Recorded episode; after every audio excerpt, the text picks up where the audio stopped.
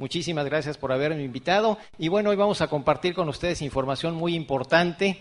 Me solicitaron que hablara sobre las principales razones para utilizar suplementos Nutrilat. Ah, en ese aspecto yo creo que todos creemos ya saberlo todo sobre por qué utilizar Nutrilat, ¿verdad? Todos lo sabemos. Sin embargo, siempre hay pequeños o grandes rasgos que pueden escapar a nuestro razonamiento. Existen múltiples razones, algunas importantes, otras no tanto. Algunas se nos escapan inclusive a nuestro eh, raciocinio porque nos falta información en ese aspecto yo quisiera hacer hincapié sobre la primera de ellas. Normalmente es la que más se invoca y normalmente es a la que recurren precisamente los médicos cuando eh, nos recomiendan un complemento nutricional y ese es resolver carencias nutricionales. Lamentablemente con frecuencia también se maneja mucho el otro razonamiento. ¿Para qué utilizar un suplemento si nosotros buscamos la mejor alimentación, si tenemos nosotros la preocupación constante por estar bien alimentados, si somos muy cuidadosos con el tipo de alimentación que vamos a seguir. Sin embargo, aún así se nos pueden escapar pequeños detalles y la cuestión es que ahora eh, el aspecto nutricional ha cambiado muchísimo con respecto a hace 20, 40, 50 o 100 años.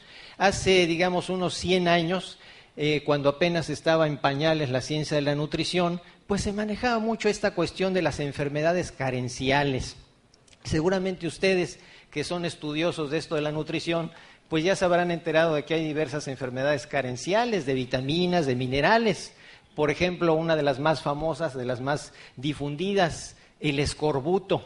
El escorbuto, perdón por el nombrecito, pero no tiene otro.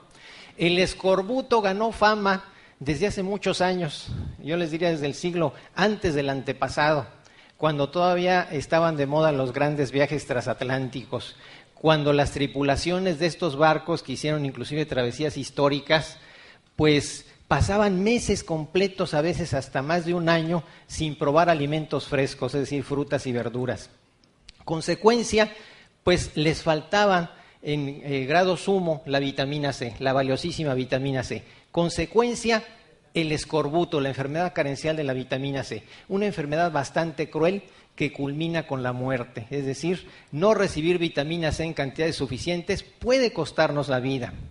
Sin embargo, en cuanto se conoció que esto era así, pues se tomaron medidas preventivas, es decir, buscar el disponer siempre de buenas fuentes de vitamina C en la actualidad, pues es rarísimo encontrarnos con casos clínicos que se puedan diagnosticar como escorbuto, por lo menos en países eh, desarrollados o de los que llaman ahora emergentes como es el nuestro.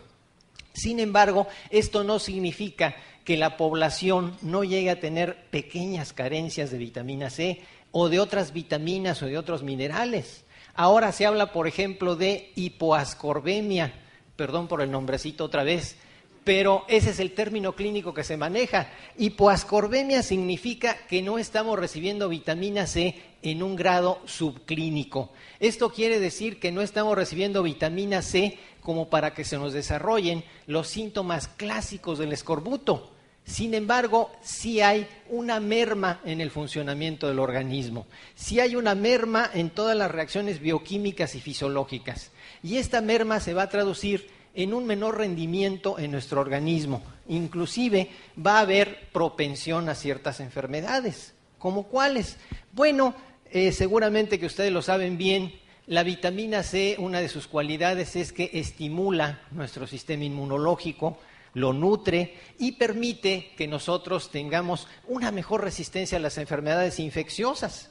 Sin embargo, no se toma en cuenta el hecho de que pequeñas carencias de vitamina C pueden reflejarse de manera bastante profunda en la manera en que nuestro organismo se defiende de los microorganismos invasores. Ahorita, como ustedes lo saben, ha habido muchas enfermedades emergentes que antes no existían. Una de las más recientes de las que se ha hablado más, la gripe aviar.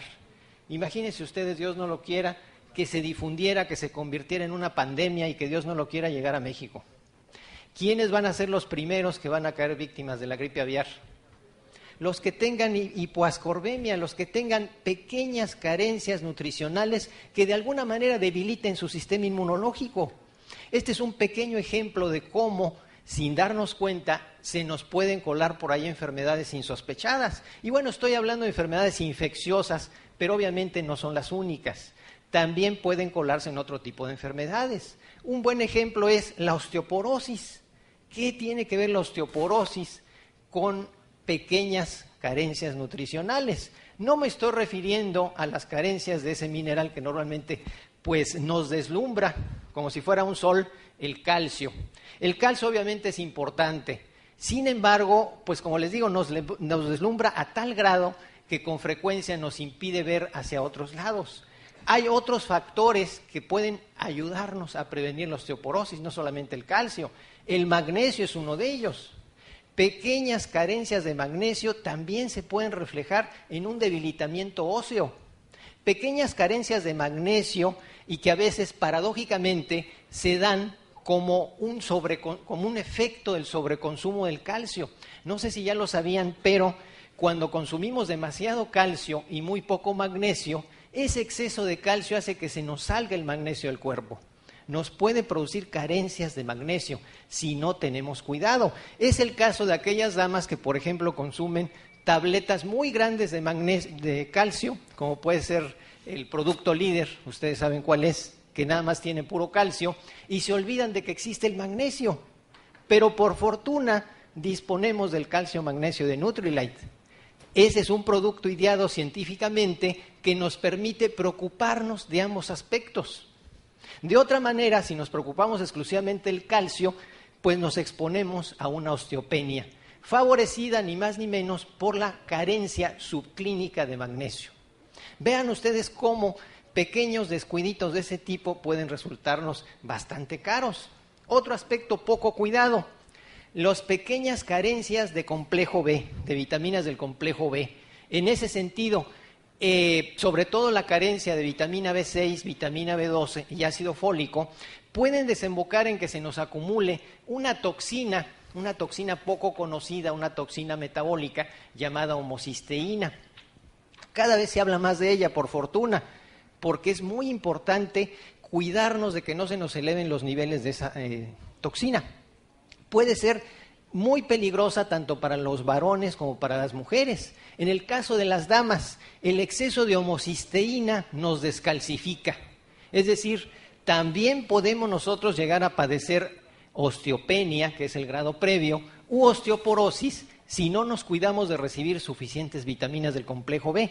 Se nos eleva los niveles de homocisteína y la consecuencia es debilitamiento óseo. Pero en un momento más vamos a hablar más extensamente de esto de la salud de los huesos. Balancear tu alimentación. Bueno, el eh, solucionar carencias nutricionales es bastante importante. Sin embargo, también tenemos que tomar en cuenta otro aspecto sumamente importante, el balancear la alimentación. Normalmente cuando se nos hacen recomendaciones eh, sobre cómo alimentarnos bien, pues se menciona esto de que aliméntate bien, ya saben ustedes este eslogan tan difundido, come frutas y verduras, sigue una dieta balanceada. Sin embargo, pues no siempre nos queda claro qué es eso, como que es un término bastante nebuloso. Eh, casi, casi les podría yo asegurar que si en estos momentos yo les preguntara a cada uno de ustedes qué es para ustedes una alimentación balanceada, pues yo creo que me voy a encontrar con docenas y docenas de diferentes respuestas. No a todos nos queda claro que es una alimentación balanceada. Y en este sentido, se nos pueden colar muchas deficiencias nutricionales en nuestra alimentación sin darnos cuenta. Y aún cuando nosotros hagamos un esfuerzo por estar bien nutridos. La verdad es que para estar bien nutridos, saludables, yo les diría lo más que se pueda a través de la nutrición, pues muchos de nosotros hacemos un gran esfuerzo, sobre todo los que nos hemos dedicado un poquito más a estudiar esto de la nutrición, y con frecuencia recurrimos a instrumentos, a herramientas auxiliares, como puede ser el plato del buen comer que manejamos aquí en México o eh, la pirámide nutricional que se maneja en Estados Unidos y que de alguna manera pues nos ayuda a normar el criterio sobre qué debemos comer, en qué cantidades y con qué frecuencia. En ese sentido, pues es una herramienta muy útil, sin embargo, diversos estudios que se han hecho en Estados Unidos y en Europa nos han permitido conocer cosas sorprendentes. El hecho de que ni siquiera aquellos que de una manera consciente basan su alimentación en la pirámide nutricional o en el plato del buen comer, están bien nutridos. Fíjense qué paradoja, qué ironía. La cuestión es que, de acuerdo a estos estudios, aún aquellas personas sumamente cuidadosas con su alimentación llegan a tener carencias nutricionales, sobre todo de un grupo selecto de nutrientes que no son frecuentes en la alimentación, que de alguna manera es más fácil que lleguemos a tener eh, carencias o deficiencias. Son dos vitaminas y tres minerales. Las vitaminas son la vitamina B6 y la vitamina E, y los minerales son el cromo, el magnesio y el selenio. Sin embargo, el hecho de que exista este riesgo, pues nos está mandando un mensaje muy importante. El hecho de que si aún estas personas están expuestas a no estar tan bien alimentadas como creen, imagínense ustedes el resto de la población. ¿Qué estará pasando con los demás? ¿Qué estará pasando con aquellas personas que inclusive son muy desordenadas para alimentarse? Como que sí dan que pensar, ¿verdad? Entonces, en ese sentido, tenemos que aprender a balancear nuestra nutrición. Una de las razones para hacer Nutrilite es que estamos recurriendo a suplementos científicamente diseñados que están eh, diseñados precisamente para ayudarnos a satisfacer esas necesidades. No solamente para resolver carencias, sino también para resolver problemas que puedan surgir de estos imbalances en nuestra alimentación porque por un lado estamos recibiendo demasiado poco de algunos nutrientes y por otro lado estamos recibiendo un exceso de otros nutrientes que con moderación pueden ser bastante buenos para nuestra salud y nuestra vida, pero que en la cantidad en que solemos recibirlas, pues no solamente no son recomendables, sino que se pueden convertir en nuestros enemigos. Ejemplo, los ácidos grasos omega 6. Estos ácidos grasos los encontramos sobre todo en los aceites vegetales desde el momento en que se nos hizo la recomendación allá por los años 50 y 60 de no consumir grasas de origen animal, de no freír nuestros alimentos en manteca de puerco, de evitar en general las grasas de origen animal y buscar las de origen vegetal, pues como que ha habido un sobreconsumo, un consumo excesivo de estas grasas de origen vegetal, pensando erróneamente que todas son buenas o que todas son recomendables. En ese sentido, ha cambiado mucho el punto de vista de la ciencia, pero lo que no ha cambiado es nuestros hábitos alimentarios. En ese sentido, seguimos consumiendo los mismos aceites de siempre y generalmente en exceso. Consecuencia, bueno, entre otras, este exceso de ácidos grasos omega 6 pues produce un exceso de radicales libres y además está introduciendo perturbaciones en un sistema de control que tenemos nosotros en el organismo, un tipo de hormonas de acción local llamadas prostaglandinas. En realidad es una familia química bastante amplia, actualmente ya tiene otro nombre, se les llama globalmente eicosanoides. Inclusive hay obras basadas en este tipo de, investigación, seguramente que conocen ustedes la dieta de la zona, todo este sistema de la zona, es un buen ejemplo de cómo está cobrando mucha importancia el control del tipo de grasa que debemos consumir. En ese sentido, tenemos que aprender a balancear los, los ácidos grasos omegas, es decir, por un lado, consumir menos ácidos grasos omega 6 y por otro lado, introducir en nuestra alimentación los omega 3 que tanta falta nos están haciendo. Y en ese sentido, no siempre es recomendable seguir pues los anuncios, las recomendaciones comerciales que tanto nos persiguen por doquier. Con frecuencia se nos dice, ya existen leches inteligentes, por ejemplo, que nos ofrecen omega 3. Sin embargo, hay que saber reconocer cuáles son los mejores omega 3, cuáles son los que nos convienen. Los omega 3 que generalmente nos proveen los alimentos enriquecidos o los alimentos funcionales son omega 3 de cadena mediana o corta, no son precisamente los mejores. Los mejores son los de cadena larga y extra larga, es decir, los ácidos grasos omega 3 de origen marino, precisamente como los que podemos nosotros obtener a través de Nutrilite. El introducir en nuestra dieta como suplemento nutricional los omega 3 puede hacer una enorme diferencia en nuestra salud. De esa manera nosotros recuperamos el control sobre ese sistema tan importante para nuestra salud, que es el de los eicosanoides y prostaglandinas.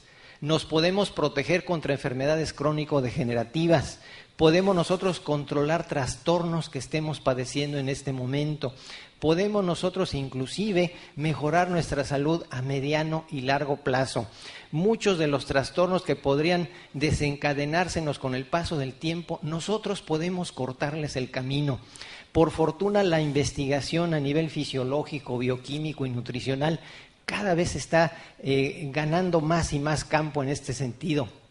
Se han hecho descubrimientos sensacionales, por ejemplo, el hecho de que con ayuda de los nutrientes nosotros podemos tener control sobre nuestros genes. Muchas de las enfermedades que nos pueden atacar o que inclusive nosotros nacemos con propensión hacia ella, el caso más típico es la diabetes, la diabetes de la madurez, nosotros podemos ayudar a que esos genes no se expresen a que esos genes permanezcan, por así decirlo, apagados o dormidos, a que nosotros tengamos un auténtico control sobre nuestra salud a través de la alimentación. Pero si lo dejamos exclusivamente en nuestros buenos o malos hábitos nutricionales, puede ser que por ahí se nos escape algo que permita que estos genes se enciendan. Y créanme, no nos conviene por ningún motivo que eso suceda. Mejorar el desempeño físico y mental ¿Qué tal se sienten ahorita? ¿Bien? ¿Física y mentalmente? Qué bueno. Eso quiere decir que se cuidan mucho y sobre todo que utilizan los suplementos Nutrilite. Pero bueno, no importa qué tan bien se sientan, o a lo mejor alguna vez se sintieron mal, la verdad es que nos sintamos bien o nos sintamos regular o nos sintamos mal, ese desempeño físico y mental puede mejorar. Nosotros podemos hacerlo mejorar con ayuda de los suplementos Nutrilite porque están diseñados para ayudarnos en ese sentido. Muchos de nosotros creemos estar al tope de nuestras manifestaciones corporales y sería una muy agradable sorpresa descubrir que podemos mejorar. Hay eh, toda una serie de parámetros o de factores corporales que nosotros podemos mejorar prácticamente sin sentirlo. Por ejemplo, la capacidad pulmonar la capacidad pulmonar es muy importante porque nos permite aprovechar íntegramente el oxígeno, nos permite adaptar nuestra respiración a la cantidad de oxígeno que tenemos disponible según la altitud en la que estemos, nos permite sacarle el máximo provecho a los alimentos a través de una correcta oxidación biológica. Sin embargo, muchos de nosotros, ya sea que seamos o no fumadores, por diversas causas, por el sedentarismo, por el hecho de eh, haber fumado alguna vez, o a lo mejor somos todavía fumadores, o quizás fumadores pasivos, nos recetamos el humo del dejunto, o el humo de los compañeros de trabajo, a veces es inclusive el humo de los compañeros de nuestra vida, a lo mejor nuestra esposa o el, o el esposo de eh, alguien fuma, y eso influye mucho, disminuye nuestra capacidad de oxigenación. ¿Cómo podemos nosotros aumentarla? Bueno, existen diversas formas. Una de ellas, hacer ejercicio.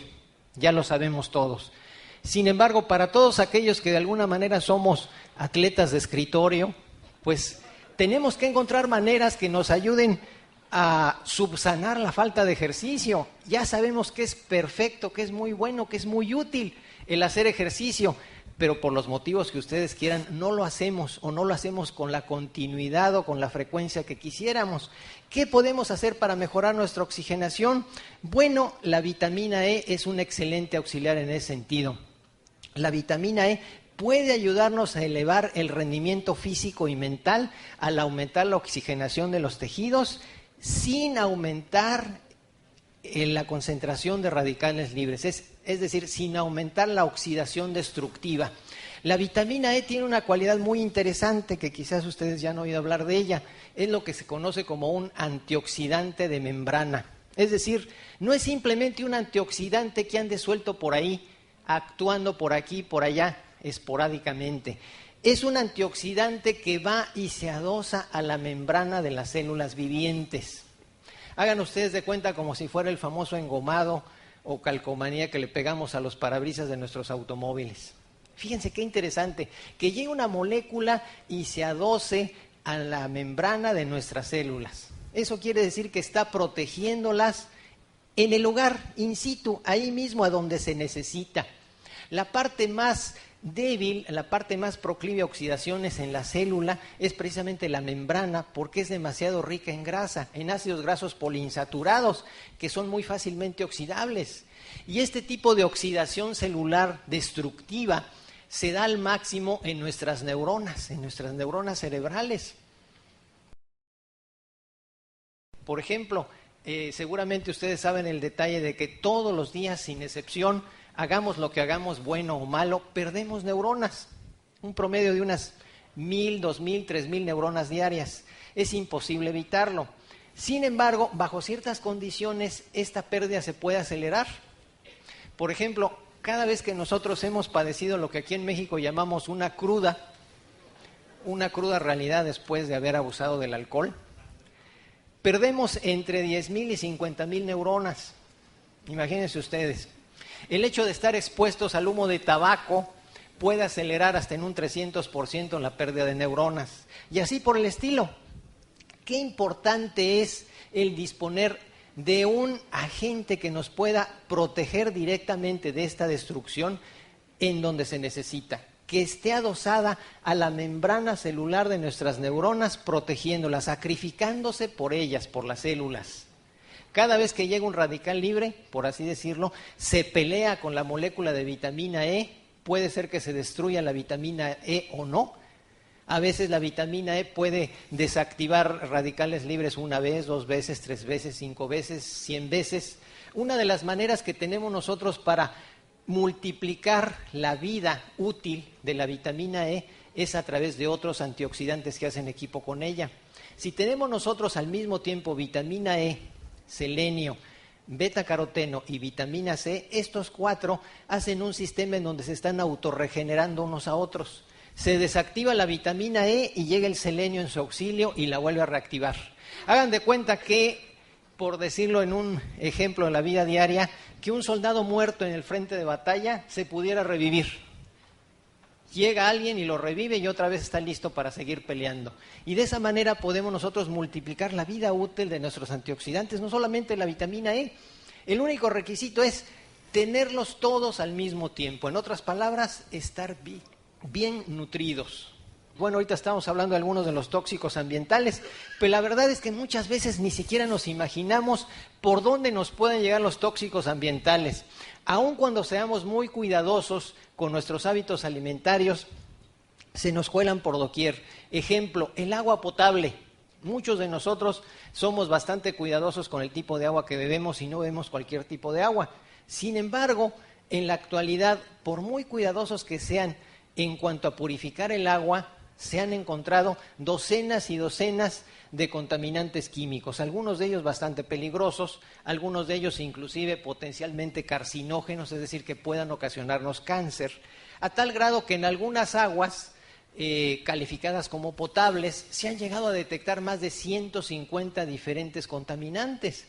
Algunos de ellos bastante preocupantes, no sé si han oído hablar de los bifenilos policlorados, nombre bastante desagradable y muy largo y muy feo. Por eso los químicos en Estados Unidos lo han reducido a las siglas BPC. Estos BPC pues tienen cualidades muy feas. Pueden ocasionar numerosas enfermedades, pueden acelerar problemas cerebrales, pueden desencadenar cáncer, pueden actuar como favorecedores para desencadenar y empeorar enfermedades crónico-degenerativas, pueden ocasionar malformaciones fetales. Esa es la mala noticia. La peor, que están por doquier están difundidos en todo el planeta, no nos escapamos de ellos. Se han encontrado inclusive en los polos, en el polo norte y en el polo sur. Si quisiéramos escapar de la contaminación comiendo carne de pingüino, de morsa o de oso polar, no nos salvaríamos del BPC. Esas son la mala y la peor. La buena, tenemos nosotros auxilio nutricional, lo que podríamos considerar antídotos nutricionales. ¿Cuáles son los que nos pueden ayudar? La vitamina C, la vitamina C es el enemigo personal de los BPCs. Los BPCs tienen como característica, bueno, una de tantas características fisicoquímicas que son insolubles en agua, son solubles en grasa. Eso los hace doblemente peligrosos porque se nos pueden acumular en la grasa corporal y podemos andar trayendo BPCs docenas de años. Y lo que es peor, las embarazadas se lo pueden pasar a su progenie, a sus pequeños. Por eso es que puede causar malformaciones. Sin embargo, el eh, ácido ascórbico, la vitamina C, se puede ligar químicamente a los bifenilos policlorados y acelerar su salida del cuerpo. Sumamente importante en esta época en que estamos eh, consumiendo alimentos y bebidas sumamente contaminadas. Y este es apenas un ejemplo. Este ácido ascórbico, vitamina C, también nos puede acelerar la salida del cuerpo de otros dos contaminantes muy peligrosos. Estos son los llamados metales pesados el plomo y el mercurio, que también tienden a quedarse en nuestro cuerpo durante mucho tiempo. En este sentido, la estructura química del plomo lo hace similar en cierta forma al calcio, va y se introduce en la red, en la retícula eh, química del hueso, sustituyendo al calcio, y podemos andar trayendo el plomo durante muchos años igualmente. Muchos de nosotros, pues casi, casi que no se podría consumir nuestra carne porque somos venenosos de tantos y tantos contaminantes que llegamos a, acumular. Ha habido inclusive veces en donde en algunos lugares, por ejemplo, en Vietnam, en donde se difundieron tanto estos herbicidas y venenos contra la maleza para eh, despejar áreas, en donde inclusive la leche materna, es decir, la leche que producían las madres eh, para sus hijos, no era apta para el consumo humano de tal contenido tóxico que llegaron a tener a través de la alimentación. ¿Cómo lo resolvieron? Bueno, existen tratamientos médicos obviamente, pero parte de los tratamientos fue el utilizar mucha vitamina C, sobre todo porque la vitamina C es sumamente inocua. Normalmente se nos recomiendan, según la fuente que consultemos, entre 45 y 60 miligramos diarios se pueden llegar a utilizar hasta 25 mil miligramos, es decir, 25 gramos diarios sin problemas. Claro, bajo control médico y eh, generalmente administrado por vía intravenosa, es decir, no por vía oral, porque como es un ácido resulta demasiado irritante para las vías digestivas. Pero esto nos da un ejemplo de cómo muchos de los nutrientes nos pueden proteger. Eso es cuando ya tenemos nosotros el enemigo adentro. Cuando no lo tenemos dentro, ¿cómo podemos nosotros defendernos? ¿Cómo podemos defender a nuestros hijos, a nuestros hijos pequeños que, pues de alguna manera podemos decir, están bastante eh, puros, no han estado expuestos a los venenos todavía en el mismo grado que nosotros, alimentándonos bien. Si un organismo, en este caso un niño o un adolescente, recibe suficiente calcio, no va a haber oportunidad de que el plomo lo usurpe en el hueso porque llega el plomo y ocupa su lugar. Perdón, llega el, calcio y ocupa su lugar, el lugar que le corresponde. Lo que hace el plomo es aprovechar la ausencia de calcio. Cuando hay pequeñas o grandes carencias de calcio, el plomo se aprovecha. Cuando no hay carencia de calcio, el plomo generalmente tiende a salir del cuerpo. El problema es cuántos de nosotros recibimos o estamos recibiendo suficiente calcio. Ese es el gran problema, las pequeñas carencias, las carencias subclínicas, como les decía. Ayuda a prevenir enfermedades. Bueno, ayuda a prevenir enfermedades, acabamos de hablar un poquito de las enfermedades eh, infecciosas, por ejemplo, pero también nos ayuda a prevenir enfermedades crónico-degenerativas. Y en este aspecto, el punto más interesante es precisamente uno de los, de los, descubrimientos más recientes que se han hecho sobre nutrición, el hecho de que con ayuda de los nutrientes podemos nosotros activar o desactivar genes. En este sentido, estamos recurriendo a la prevención en la máxima extensión de la palabra. Normalmente confundimos la palabra prevención, que es evitar que surja algo, en este caso, prevenir la enfermedad es evitar que esta enfermedad surja. Y con frecuencia confundimos la prevención con lo que es la detección temprana. Es decir, frecuentemente escuchamos el consejo, pues eh, chécate la glucosa en la sangre para prevenir la diabetes. Perdón, pero eso no es prevención. Si se nos detecta que hay alguna normalidad en nuestra glucosa sanguínea, pues ya no previnimos nada, ya hay un problema con el que estamos nosotros enfrentados. Puede ser una hipoglucemia, puede ser una prediabetes o la diabetes ya en forma. Lo mismo ocurre cuando se nos dice chécate la presión para prevenir la hipertensión. Si detectan que tenemos la presión arterial algo elevada o muy elevada, pues ya tenemos al enemigo en casa y va a estar difícil sacarlo de ahí. Eso no es prevención. Lo mismo podemos aplicar con la prueba de Papa Nicolau. Si se nos detecta alguna irregularidad, máxime cuando se nos puede detectar ya una forma precancerosa o un cáncer in situ, pues ya está el enemigo adentro. Eso no es prevención, perdón, pero no lo es. Lo que tenemos que hacer es prevenir de otras maneras. La vacunación es una forma de prevención.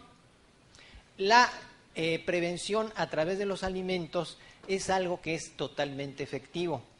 Ejemplo, recurriendo a lo que estábamos hablando de, de los ejemplos que acabo de dar. En el caso del Papa Nicolau, ¿qué podemos hacer a nivel nutricional para prevenir que haya cambios genéticos en nuestras células del cuello uterino para que no haya unas formas precancerosas o cancerosas.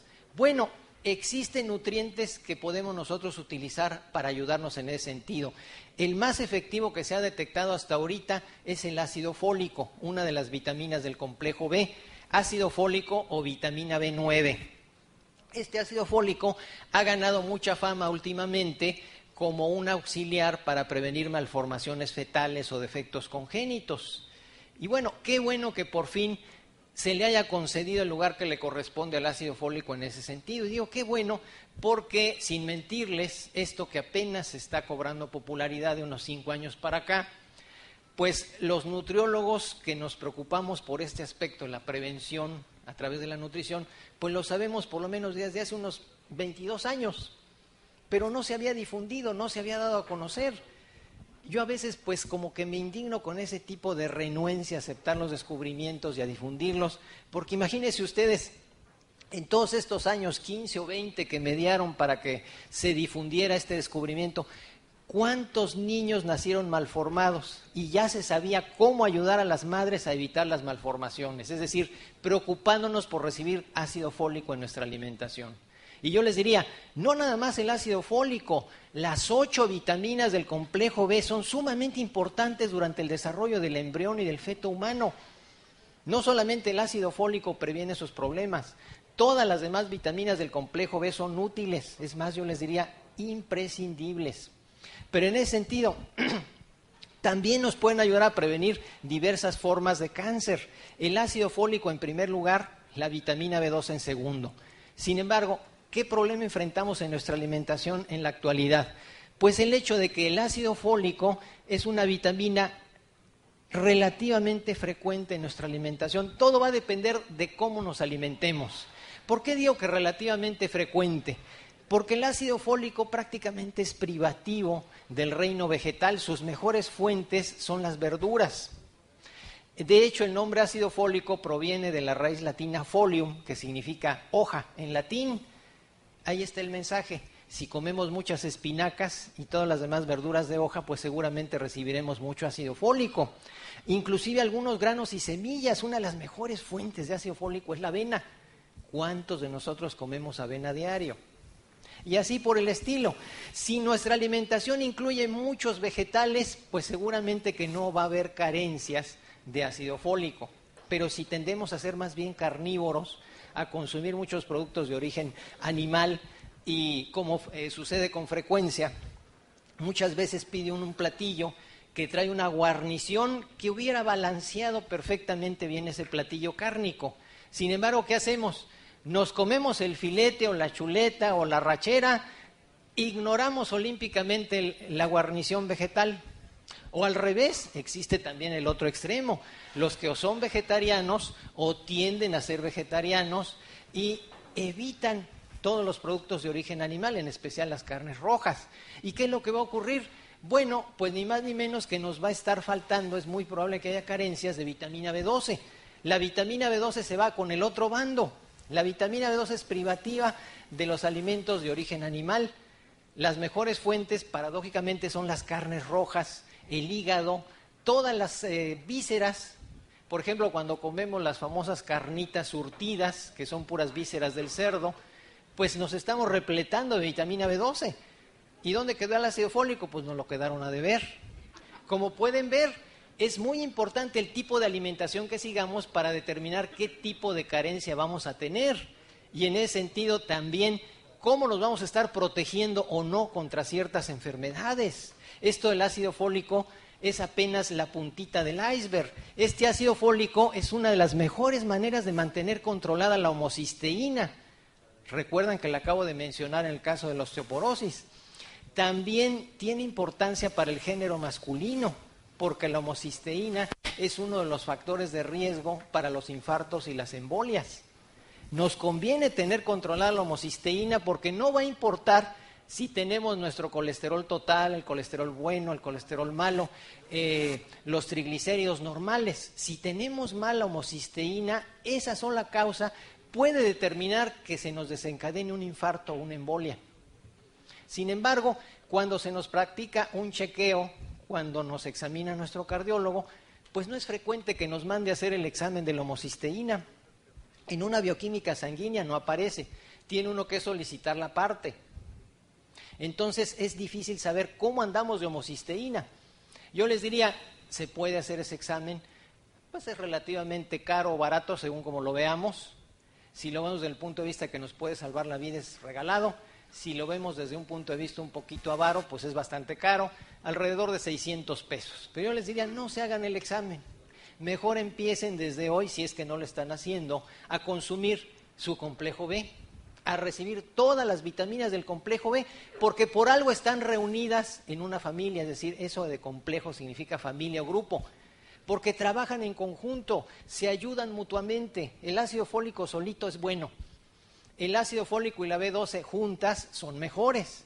Pero si hacemos el equipo completo de las ocho vitaminas, estamos dándole al cuerpo lo que el cuerpo necesita para mantenernos vivos y sanos, para mantenernos a salvo de muchas enfermedades. Y eso es aplicable para numerosos nutrientes más. La verdad es que el grado de prevención que podemos derivar de una buena alimentación balanceada y fortificada con nutrientes no tiene igual, no tiene precio. Cualquier esfuerzo que hagamos, cualquier inversión que hagamos, va a estar muy bien redituada a mediano y largo plazo. Te ayuda a controlar tu peso.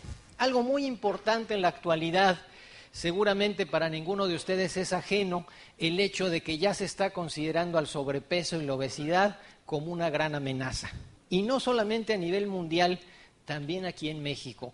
Dos de las, de las grandes amenazas de salud que tenemos nosotros ya encima, que casi, casi, y bueno, valga lo literal con lo del sobrepeso, nos está aplastando, es la diabetes, la diabetes de la madurez, que aquí en México está alcanzando grados epidémicos, y el sobrepeso y la diabetes.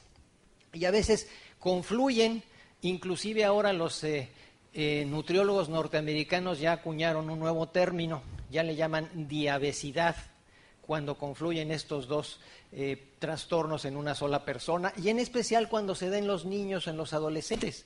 Algo sumamente preocupante y que aquí en México ya se está dando con gran frecuencia. Ya nos encontramos con casos increíbles en donde en un mismo individuo de corta edad confluyen diabetes de la madurez, no diabetes infantil, sino diabetes de adulto y al mismo tiempo obesidad en niños de edades tan pequeñas como dos años. Eso es un verdadero crimen, porque el nombre diabetes de la madurez proviene del hecho de que hasta no hace mucho tiempo era una enfermedad privativa de todos aquellos mayores de 40, 50 años. Generalmente se presentaba después de la cincuentena. Y ahora vean ustedes, ya no hay una edad en donde digamos estamos a salvo de ese tipo de problemas. Por ello es tan importante recurrir a medios naturales, a medios inofensivos, como los que nos provee Nutrilite para mantenernos en nuestro peso normal. Esto debemos recalcarlo, mantenernos, no es solamente el librar la batalla y obtener el triunfo, es decir, derrotar a la obesidad, derrotar al sobrepeso, recuperar nuestro peso normal, porque puede ser que lo logremos, pero ¿cuánto tiempo nos vamos a mantener en nuestro peso normal? En ese sentido yo podría repetirles una frase de un humorista norteamericano, seguramente lo conocen, Mark Twain, que alguna vez dijo, bajar de peso es muy fácil, yo lo he hecho como 30 veces. Eso nos da la idea de que sube y baja, sube y baja, y aquí lo que tenemos que hacer es bajar de peso para siempre. No solamente las ayudas que ya conocemos, el Zero Carb, las barritas Positrim, nuestra malteada, sino también ayudas de tipo bioquímico, nutricional y metabólico no solamente ese tipo de ayudas, sino también las de tipo nutricional y metabólico, como por ejemplo eh, el CLA, el ácido linoleico conjugado, que seguramente ustedes conocen y a lo mejor hasta ya están utilizando, porque el factor decisivo que nos va a ayudar a ganar la batalla contra el sobrepeso es cambiar nuestro metabolismo, es decir, atacar la obesidad en tres vertientes. No solamente es la reducción calórica, que es fundamental, también hay que agregarle el ejercicio, que no solamente quema calorías, introduce cambios en nuestro metabolismo, cambios muy favorables. Ya tenemos dos eh, factores a nuestro favor. Pero el tercero, el decisivo, el que nos va a ayudar a ganar la batalla con knockouts, es cambiar nuestro metabolismo con ayuda de complementos nutricionales. En ese sentido, no solamente podemos recurrir al CLA, que es sumamente importante, podemos ayudarnos con el complejo B. El complejo B nos va a ayudar a regular, a estabilizar nuestra glucosa sanguínea, para que no tengamos nosotros ataques de hambre para que no tengamos debilidad por lo dulce, por lo salado, por lo acidito, lo picoso, etcétera. Nos va a ayudar también la lecitina, la lecitina de soya, que está presente en el lecitin I. La lecitina nos va a ayudar a través de estimular la formación de grasa parda adicional. En el eh, cuerpo humano la grasa existe bajo dos formas tisulares, dos formas de tejido. El tejido adiposo común o amarillo y el tejido adiposo pardo es un tejido muy especial. En la mayoría de nosotros, cuando hay un balance entre tejido adiposo amarillo y tejido pardo, pues nos conservamos en peso sin mayor esfuerzo. Ese es el secreto de muchas personas que pueden comer lo que quieren y nunca engordan. El gran problema es cuántos de nosotros tenemos ese balance. Muy pocos. La mayoría nos mantenemos en peso con cierto grado de esfuerzo o mucho. Y muchos de nosotros ya perdimos el control y tenemos algún grado de sobrepeso. Por eso es muy importante ayudarnos, por un lado, aumentando la proporción de grasa parda y por otro lado, estimulando su actividad. ¿Cuáles son los factores que nos van a ayudar a estimular la grasa parda, que es un gran aliado para conservarnos en peso o para bajar a nuestro peso normal y no volver a engordar? Primero, el ejercicio. Por eso le señalaba yo, el ejercicio produce cambios profundos a nivel fisiológico, a nivel metabólico y a nivel nutricional. En segundo lugar, la lecitina de soya. Y en tercer lugar, los ácidos grasos omega 3. Los ácidos grasos omega 3 actúan a través de esas hormonas que les acabo de mencionar, las prostaglandinas. También nos van a ayudar a adelgazar de una manera sana sin que haya rebotes. Fortalece tus huesos. Bueno, ya adelanté un poquito sobre esto de fortalecer los huesos. Ya vimos que el puro calcio no es suficiente, que se hace necesario una ayuda, un auxiliar, que es el magnesio. Yo les diría, los dos principales componentes del hueso son esos dos, el calcio y el magnesio.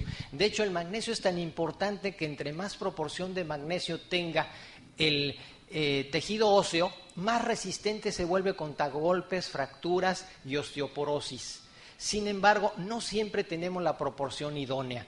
Pero junto con el calcio y el magnesio, también vamos a necesitar otros factores. Algunos de los más conocidos, la vitamina D, que nos va a ayudar a la fijación del calcio. Otro factor en el que nos ayuda la vitamina D es que ayuda a la absorción intestinal del calcio. Si no tenemos suficiente vitamina D, aunque recibamos mucho calcio con la alimentación, pasa de largo, no lo aprovechamos. Es importante la vitamina D, el fósforo, que no se le hace mucho eh, mitote porque el fósforo abunda mucho en la alimentación. Casi todos los alimentos de origen animal nos saturan de fósforo. Otros alimentos, inclusive algunos chatarra, son una verdadera eh, mina de fósforo. Por ejemplo, una bebida de cola, una Pepsi o una Coca. Tiene demasiado fósforo para un solo día y cuántos de nosotros abusamos de esas bebidas el exceso de fósforo puede ser contraproducente, así como en la medida exacta puede ser muy bueno, el exceso de fósforo nos puede descalcificar. Entonces, en ese sentido necesitamos balancear calcio, magnesio, fósforo y al mismo tiempo pensar en otro nutriente más, la vitamina C. No pensemos en los huesos como estructuras, como estructuras minerales, como si fueran eh, columnas de un edificio, porque son estructuras vivientes, tienen una parte orgánica, tienen una parte viva. Esa parte orgánica necesita el mantenimiento de la vitamina C. La vitamina C nos va a ayudar a fabricar colágeno, que es la principal proteína del hueso. Hasta 30% de la estructura ósea es colágeno. El colágeno le va a dar al hueso esa elasticidad, esa resiliencia para resistir golpes. La diferencia entre caernos y fracturarnos o caernos y levantarnos y sobarnos el golpe puede ser qué tanta vitamina C consumimos en el día. Si tenemos suficiente colágeno, el hueso, eh, a consecuencia del golpe, del impacto, se va a deformar levemente, un milímetro, medio milímetro, dos milímetros. Puede ser que un poco más según la intensidad del golpe.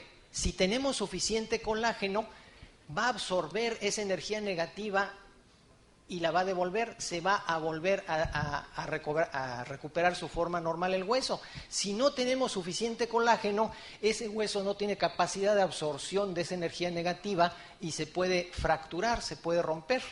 Por eso es que les digo que la diferencia entre fracturarse y no fracturarse puede ser la cantidad de colágeno que tengamos en los huesos. Como pueden ver esto, la nutrición no es tan sencillo como parece, es bastante más complicado, pero bueno, por fortuna los científicos que diseñan los productos de Nutrilat ya pensaron todo eso por nosotros, ya nos resolvieron el problema de antemano. Desacelera el proceso de envejecimiento, eso es sumamente importante. Yo les podría asegurar que este es uno de los factores que más nos producen preocupación, el envejecimiento, sobre todo para aquellos que tenemos más de 18 años como que ya sentimos que se nos mueve un poquito el tapete y cualquier cosa que podamos nosotros hacer para desacelerar ese proceso, pues vale la pena que la intentemos. Una de ellas, la misma homocisteína, perdón que insista tanto con la homocisteína, pero es que es un verdadero veneno molecular que nos puede perjudicar de muchas maneras. Ahora ya se ha identificado que los excesos de homocisteína nos pueden acelerar el proceso de envejecimiento, pueden encender genes que están por ahí durmientes, apagados, y que con el influjo de la homocisteína se encienden. Algunos de nosotros inclusive eh, podemos traer por ahí algún gen de envejecimiento acelerado. Hay familias en donde la gente envejece mucho más rápido que en otras familias. Si nosotros nos nutrimos bien, esos genes permanecen apagados. La homocisteína puede encenderlos.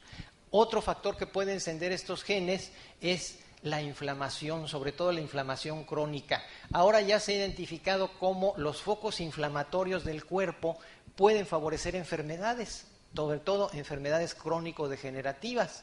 Y bueno, algunos investigadores consideran inclusive al envejecimiento como una enfermedad, no como algo normal. Ya sea que lo consideremos o no como una enfermedad, nosotros a través de la buena nutrición podemos desacelerar la inflamación.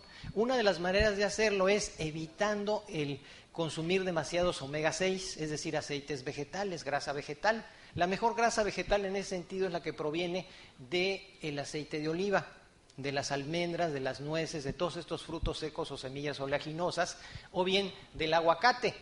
Pero en general los aceites que utilizamos para freír y para comer son bastante perjudiciales y pueden acelerar el proceso inflamatorio y con ello acelerar el proceso de envejecimiento. No menos importante, los antioxidantes con la vitamina E y el beta caroteno a la cabeza. Estos antioxidantes van a estar neutralizando constantemente toda la producción de radicales libres que podamos tener en el organismo o aquellos que nos lleguen del medio ambiente con el aire, con el agua, con los alimentos y hasta con los medicamentos. Mejorar el aspecto, bueno, este es el corolario del anterior.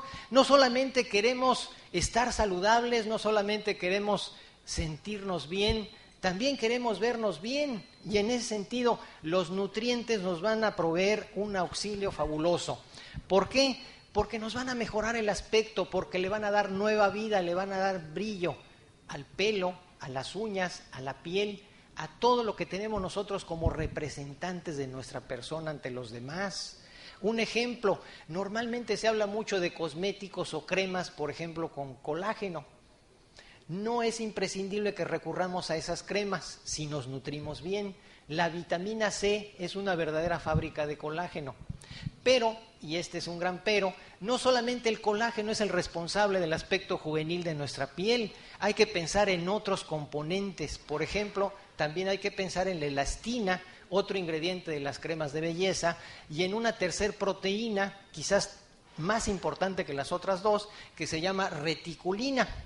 La reticulina es la que le va a dar firmeza a la piel, es la que va a permitir que cuando nosotros nos pellizcamos, por ejemplo, el dorso de la mano, rápidamente recupere su forma. De hecho, esto es una manera empírica de medir qué grado de envejecimiento tenemos en nuestro cuerpo. Si nos pellizcamos el dorso de la mano y se tarda más de 5 segundos en recuperar su forma normal, quiere decir que hay un cierto grado de envejecimiento acelerado. ¿Qué es lo que le permite recuperar la forma a la piel rápidamente? La reticulina. ¿Cómo vamos a acelerar la producción de reticulina? Con ayuda del selenio. El selenio es el mineral que estimula la producción de reticulina, activa una enzima que directamente favorece la producción de reticulina. ¿Qué vamos a hacer nosotros para producir más elastina? Consumir más zinc. El zinc es imprescindible para producir elastina. Si nosotros nos preocupamos por vitamina C, zinc y selenio, estamos resolviendo de antemano los condicionantes para que nuestro cuerpo produzca estos tres componentes que nos van a hacer tener una apariencia mucho más juvenil. Vean ustedes cómo todo está en la nutrición, la prevención y también la presentación. Puede prolongar tu vida. Obviamente, si nosotros nos estamos viendo bien y sintiendo bien y estando muy saludables, ¿cuál es la conclusión? Pues queremos vivir más, queremos prolongar nuestra vida. Y pues muchas veces se argumenta, no hay métodos científicos para prolongar la vida. Sin embargo, se ha descubierto uno de ellos. Uno de ellos científicamente ya se ha demostrado que sí puede prolongarnos la vida y es consumir menos cantidad de calorías diariamente, es decir, castigarnos un poquito en cuanto a la cantidad de alimentos que consumimos. Si haciendo cálculos, por decir algo, eh, cada uno de nosotros necesitamos 2.000 calorías diariamente, con 2.000 la vamos a pasar bien, no vamos a subir de peso, no vamos a bajar de peso, nos vamos a mantener eh, saludables, pero quizás no estemos haciendo nada por aumentar la expectativa de vida. ¿Cómo lo podemos lograr? Bueno, disminuyendo un poquito la cantidad de calorías que consumimos diariamente. Esto lo vamos a lograr bajándole un 5%, un 10%, es decir, en vez de 2.000, quizás 1.900, 1.800 calorías. Claro, sin llegar a los extremos, Fíjense que conozco colegas nutriólogos que se tomaron muy en serio esto y bueno, tienen un aspecto bastante deprimente, parecen prófugos de un campo de concentración. No hay que irse a los extremos, hay que bajarle al consumo de alimentos, en especial de todas aquellas fuentes concentradas de calorías como es el azúcar, las harinas blancas, las grasas, sobre todo las grasas en exceso, eh, sobre todo las grasas poliinsaturadas, que son fábrica de eh, radicales libres, y hasta hace no mucho tiempo se pensaba que esta medida para prolongar nuestra vida pues provenía directamente de que si ingieres menos calorías o menos alimento, pues la lógica nos dice, produces menos radicales libres, lo cual es cierto, es impecable ese razonamiento, pero no se esconde ahí el secreto para, para vivir más, ya se descubrió. Lo que ocurre es que si no hay un influjo de tanta producción de radicales libres, algunos de estos genes, que son los que nos hacen vivir más o vivir menos, se pueden activar o desactivar. Consumiendo menos comida, limitando un poquito el consumo de calorías, podemos desactivar los genes que aceleran la llegada de la muerte. Tenemos nosotros en nuestras células verdaderos cronómetros que llevan la medida de nuestra vida y que de ellos va a depender cuánto lapso de vida nos queda. Esos cronómetros están dentro de unas partes muy íntimas de la célula que se llaman eh, cromosomas. Y estas partes, en los cromosomas, ocupan la parte final. Imagínense un cromosoma como una X y estas partes de las que estoy hablando, los cronómetros, vendrían a ser las patitas o los piecitos de las X. Son los llamados telómeros. Estos telómeros se van acortando con cada división celular hasta que llega el momento en que ya no hay telómero, se acabó y hasta ahí se acabó la célula. Ese es el cronómetro celular. Lo podemos activar o desactivar con ayuda de la dieta. Va a depender de qué tan comelones somos. Y bueno, de alguna manera nos va a ayudar a que la siguiente vez que querramos abusar de la comida o de los postres, pues lo pensemos más de una vez. Pero en ese sentido no solamente es la única manera, es la manera científicamente indisputable. No hay un científico en el mundo que lo niegue porque ya se ha avanzado tanto en esa investigación que es indisputable. Pero ahora han surgido nuevos descubrimientos. Hay nutrientes que pueden ejercer el mismo efecto. El más potente de ellos es el cromo. El mismo que nos puede ayudar a prevenir la diabetes de la madurez. El mismo que nos puede ayudar a permanecer a salvo de ese gran enemigo que tenemos aquí en México. El cromo nos puede ayudar a prolongar nuestra vida y nos puede ayudar de muchas maneras. Por ejemplo, cuando estamos nosotros bajando de peso, nos puede ayudar a controlar nuestro apetito, nos puede ayudar a quemar el exceso de grasa, interviene en el, en el metabolismo la grasa y del colesterol, nos puede ayudar a tener un colesterol más normal, y no solamente eso, sino ir sustituyendo la grasa que vamos perdiendo con músculo. El cromo es un anabólico. Normalmente la palabrita anabólico como que nos suena así, pues como a peligro, como algo prohibido, algo controlado. Pero hay anabólicos naturales, nutricionales, y uno de ellos es precisamente el cromo. El cromo puede activar la producción de músculo, de tejido magro. Nos puede ayudar a restituir la grasita que vamos perdiendo con tejido magro. Imagínense qué efecto tan benéfico, qué efecto tan eh, bienvenido cuando nosotros estamos perdiendo peso. Lo que menos queremos son tejidos colgados, tejidos que han perdido tono. Lo que queremos es quedar perfectamente bien, casi casi una lipoescultura que se tome, ¿verdad? Y en ese sentido el cromo puede ser nuestro gran aliado. Bueno, pues con esto damos por terminada mi participación. Eh, estas son algunas de las principales razones por las cuales yo les recomendaría utilizar los suplementos de Nutrilite. Y bueno, a estas 10 podemos agregarle todavía muchas más. De hecho, pues yo tenía contemplado traerles como 30, pero por falta de tiempo lo tuve que recortar. Créanme que condensé lo mejor, lo que me pareció más importante eh, para ustedes, para su uso personal y para que lo compartan con todos los demás. Y pues quisiera yo agregar también como parte final ya para despedirme, que junto con estas diez razones podría haber una onceava razón, así como después del décimo mandamiento hay un onceavo, que según cada quien tiene su versión, unos dicen que es no estorbar, yo digo que es no ser malagradecido, pero en fin, el onceava, la onceava razón para utilizar los suplementos Nutrilite son ustedes. ¿Por qué son ustedes? Porque ustedes le dan un toque de valor agregado a los suplementos Nutrilite que no tienen otras marcas, porque ustedes sí se preocupan por aprender, porque ustedes siempre están buscando información, porque ustedes están recibiendo esta retroalimentación positiva con un servidor a través de otras personas, a través de libros, a través de revistas, a través de internet, a través de congresos. Eso es muy importante. Muchísimas gracias y fue un placer estar aquí con ustedes.